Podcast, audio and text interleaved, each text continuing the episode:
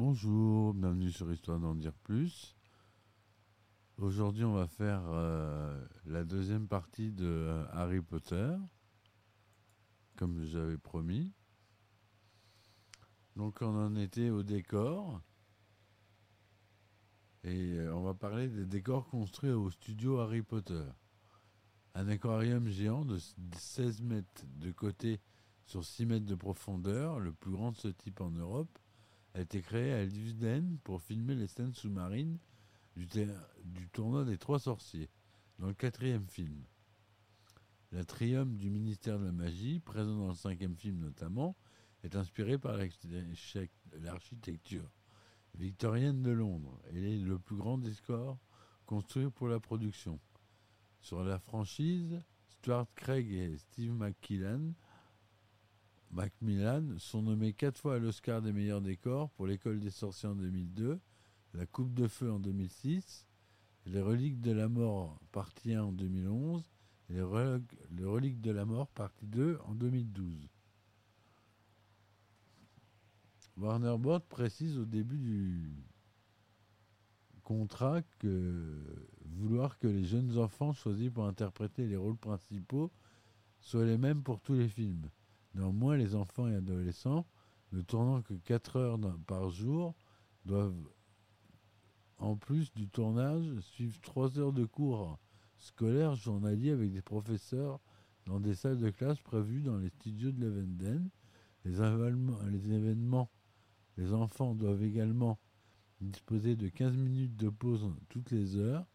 De telles contraintes nécessitent généralement des plannings au tournage plus longs. Comme les enfants ne grandissent pas, l'équipe aurait été contrainte, selon Chris Columbus, de, bâcler un certain détail, notamment les effets spéciaux du premier film, de rechercher étroitement le planning à la date impératrice de sortie. Pour contrer ce problème, par la suite, Columbus a donc décidé de faire le début de la production du deuxième film, de travailler en priorité sur la conception des scènes clés impliquant des effets en laissant neuf mois le temps de travail des équipes artistiques. Voilà. Le tournage entre les premiers films sont enchaînés rapidement. Celui de la, la Chambre des Secrets a commencé trois jours seulement après la sortie de l'école des sorciers. L'américaine Jenna Madowski s'est approchée au début de la production afin de concevoir les costumes et notamment les robes et uniformes de Poudlard. J'ai oublié, j'ai essayé d'habiller les enfants vraiment comme dans une pension anglaise. Curieusement, J. Caroline disait que les enfants n'avaient plus d'uniforme, donc on a fini par faire des effets avec Daniel Radcliffe en vêtements normaux, puis avec une robe de sorcier et un uniforme, tout le monde était pour l'uniforme car graphiquement c'était bien plus joli. Makowski a décidé de prendre exemple sur les uniformes traditionnels des grandes écoles britanniques comme Ettore en essayant d'adapter ces modèles au monde sorcier. Elle ajoute donc des couleurs pour représenter les différentes maisons de l'histoire et pour les professeurs conçoit des robes traditionnelles comportant pour chacun un élément surprenant. Certains acteurs, comme Maggie Smith et Alan Rickman, ont discuté de certains détails vestimentaires avec Markowski, comme la touche écossaise de McGonagall, ou des manches très serrées et beaucoup de boutons pour Rogue, détails qui ont été pris en compte lors de la conception de leur costume. Pour habiller Harry Potter et les autres enfants adolescents, que ce soit dans le monde moldu ou pour le monde sorcier, Makowski et Chris Columbus font le choix des vêtements simples et classiques, en souhaitant éviter les, baskets, les marques et les logos identifiables des années 90, la CNI dans laquelle se déroule l'histoire, ceci afin de ne pas vieillir les films une fois que la mode des vêtements serait passée. Costume des films d'Harry Potter. Le premier film est nommé à l'Oscar des meilleurs costumes en 2002. Juliana Makowski s'est remplacée par l'anglaise Lindy Hemming, costumière des films James Bond, pour les besoins du deuxième film et notamment pour concevoir les costumes colorés de Guy de Lockhart et les premiers costumes très aristocratiques de Lucius Malfoy. La française Jamie Tamin a rejoint l'équipe à partir du troisième film, et ce jusqu'à la fin de la série. Elle imaginera notamment les costumes des mange-morts et les robes de bal de Noël. La musique. Quatre compositeurs se sont succédés à la première bande originale de la franchise parue en 2001.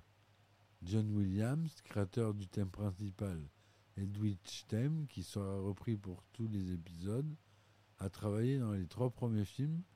Patrick Doyle a travaillé sur le quatrième, Nicolas Hopper sur le cinquième et le sixième, et Alexandra Delpla sur les deux derniers. Le chanteur de Pulp, Jarvis Cooker, excusez-moi,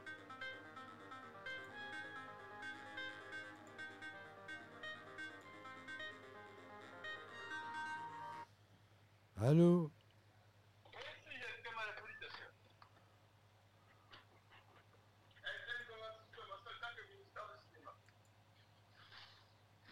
Maxime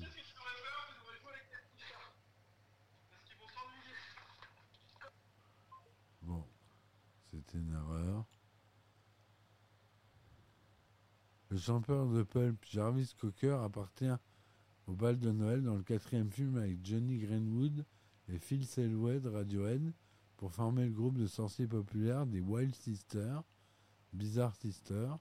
Il interprète les trois films It the Hippogriff, and This is the Night on Magic World, dans le film Harry Potter et le de la Mort partie 1, un extrait de Humour of Glendar, un air irlandais est, étendu, est entendu lors du mariage de Bill Weasley et Fleur de la Cour au terrier. Dans le même film, lors d'une danse entre Harry Potter et Hermione Granger, la chanson Oh Children, interprétée par Nick Cave, est également réutilisée. La bande originale du film Harry à l'école des sorciers et celle d'Harry Potter et le prisonnier d'Escaman sont nommées à de la meilleure musique de film entre 2002 et 2004. L'accueil critique ont été considérés globalement très fidèles et respectueux des films de J.K. Rowling. Plusieurs critiques notent notamment certaines longueurs et scènes trop, étirées dans plusieurs opus, tandis que d'autres estiment que le héros est rendu trop lustre par l'adaptation, ou encore que la mise en scène est trop sage, trop sage et, et disciplinée et vient desservir l'émotion. Les décors et les effets spéciaux ont quant à eux été salués, notamment pour le premier, deuxième, quatrième, cinquième, septième et huitième film. Les derniers films de la série, Harry Potter et les reliques de la mort partie 2, obtient les meilleures notes sur les sites spécialisés, 4,3 sur 5 sur Allociné et 8,1 sur 10 sur IMDB et 96% d'avis positifs sur Rotten Tomatoes. La Chambre des Secrets, Lors du Phénix, Le Prince sans mêlé et Les Reliques de la Mort partie 1 sont les films ayant respectivement été les moins bien accueillis par ces sites. J.K. Rowling, qui a accompagné le, processus d'adaptation du premier au dernier film, a déclaré avoir regretté d'avoir cédé les droits cinématographiques, tout en ayant apprécié les décors de Stuart Craig, ainsi que l'originalité et l'intuition d'Alfonso Cuarón, qui aurait anticipé et introduit dans son adaptation des éléments annonçant les deux derniers tomes. En revanche, elle a notamment regretté que la trame autour de la société d'aide à la libération des elfes, défendue par le personnage d'Hermione, n'ait pas été incluse dans le quatrième film, tout en ayant compris la nécessité d'effectuer cette coupure pour se concentrer sur l'intrigue principale. Ce passage, selon elle, aurait permis de montrer les injustices endémiques de son univers et de faire découvrir d'autres facettes d'Hermione, qui est la première à avoir une conscience politique. Parmi les passages qu'elle n'a pu pas introduits dans ses romans, Rowling a noté en particulier l'idée amusante des têtes réduites dans le prisonnier d'Azkaban, détail qui correspond selon elle parfaitement à son univers et qu'elle aurait aimé écrire. ainsi que la scène de danse entre Harry Potter et Hermione dans les Reliques de la Mort partie, partie 1 qu'elle trouve parfaite. En 2011, après les sorties de la Relique de la Mort partie 2, Rowling dit avoir aimé tous les films et en particulier les deux derniers. La même année, lors d'une conversation filmée avec le scénariste Steve Kloves, qui lui a demandé si les films avaient pu avoir une quelconque influence sur l'écriture des derniers tomes, J.K. Rowling a précisé que seule l'actrice Evanna Lynch, dont elle n'avait pas fait et pas pu faire abstraction, avait clairement influencé le personnage de Luna dans le dernier tome. Par ailleurs, Rowling estime que Steve Kloves a très bien cerné les personnages féminins. Box office. Le film connaît un immense succès commercial et culturel dans le monde. À l'instar des livres d'origine et des nombreux produits dérivés, parcs d'attractions, accessoires, elle apporte au total plus de 8 milliards de dollars et aussi entre 2011 et 2017 entre la seconde et la troisième place avec Star Wars. Des franchises les plus rentables de tous les temps derrière James Bond et l'univers Marvel. La troisième partie de la série, Harry Potter et le prisonnier Azkaban, est celui ayant récolté le moins de recettes avec 796 083 000 dollars, tandis que le dernier volet, Harry Potter et les reliques de la mort partie 2, en a récolté à plus de profit de 1 milliard 341 932 000 dollars, amortissant lui tout seul le budget total nécessaire à la production des huit films, qui s'élevait à 1 milliard 30 millions de dollars. Les recettes accumulées de la série à l'échelle mondiale s'élèvent donc à 7 milliards 745 millions. on parle de sommes complètement gigantesques. C'est du délire. Sur 10 ans, la série a obtenu 20 nominations au BAFTA Award. Elle a remporté celui des meilleurs décors en 2006 pour Harry Potter et la Coupe de Feu, celui des meilleurs effets spéciaux en 2012 pour Harry Potter et le Relique de la Mort partie 2.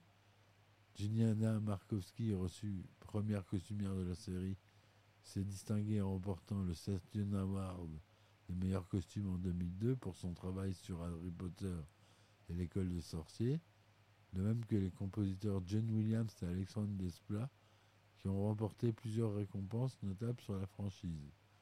Harry Potter et le relique de la mort partie 2 est le film ayant le plus récompensé. Elle a notamment remporté le Saturn Award du meilleur film fantastique les Empire Awards du meilleur réalisateur et du meilleur film. Au total, les films Harry Potter ont été nommés 12 fois aux Oscars, majoritairement pour leurs décors et effets spéciaux, mais n'en ont remporté aucun. Christopher Campbell, journaliste du, site IndieWire, s'est penché sur ce constat considéré comme surprenant, notant par l'absence de victoire en disant que sur l'absence de nomination dans les catégories principales. Et en a conclu que la série avait été perçue comme l'Académie comme davantage une simple adaptation de roman à succès. Elle aurait souffert d'être devenue indissociable de l'œuvre originale, contrairement à des adaptations comme Le Seigneur des Anneaux, lauréate des 17 Oscars pour trois films, qui ont été perçus comme du véritable cinéma. Les films Harry Potter ne sont pas tous des bons films, mais ils sont et seront importants dans l'histoire et l'industrie du cinéma. En fait, peut-être que ce n'est pas Eman qui devait recevoir un Oscar, mais Rowling pour avoir écrit quelque chose de si populaire et qui a eu tant de succès une fois adapté sur grand écran. Christopher Campbell sur Andy Weir. Autour du film. En effet, plusieurs éditions DVD et Blu-ray des huit films, la Warner Bros. Bros. édite le 19 septembre 2012 un coffret ultime en, en boîte, de, boîte à flemme des frères Weasley, contenant 31 DVD et Blu-ray. 31. Les disques comprennent notamment les versions longues des deux premiers films, les seuls qui en ont bénéficié, ainsi que 37 heures de, suppléments inédits, dont les documentaires en 8 parties, la conception du monde d'Harry Potter, un second coffret précis sous la forme d'un livre, avec les mêmes contenus et Blu-ray édité le 3 septembre 2014 sous la collection Poudlard. Une troisième édition prestige sous la forme d'une valise de Poudlard édité, édité le 14 septembre 2016. Studio Tour. Le making-of of Harry Potter Studio Tour London est une exposition permanente ayant un aperçu des décors et coulisses des films Harry Potter. Elle est située à l'intérieur des studios de Levetson et a ouvert ses portes au public en 2012. Le lieu couvre plus de 14 000 m2 et a coûté 100 millions d'euros à la Warner Bros.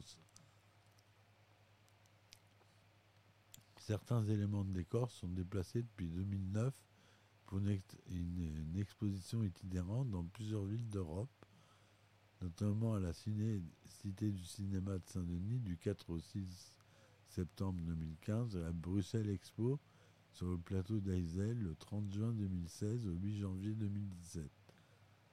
Parc d'attractions. The Wizardly World of Harry Potter est le nom de zone thématique située dans plusieurs parcs d'attractions Universal. La première zone se ouvre en 2010 à Universal Island of Adventure près d'Orlando en Floride.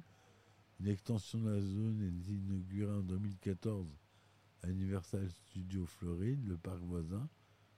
La zone d'Universal Island of Adventure est dupliquée au Japon en 2014, à Hollywood en 2015 et à Pékin en 2021.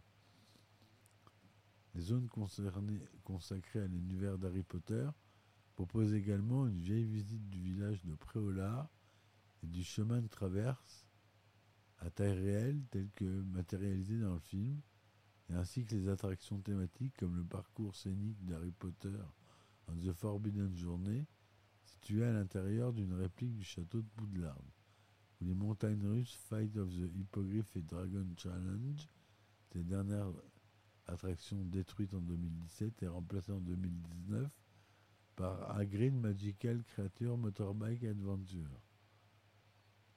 Série dérivée.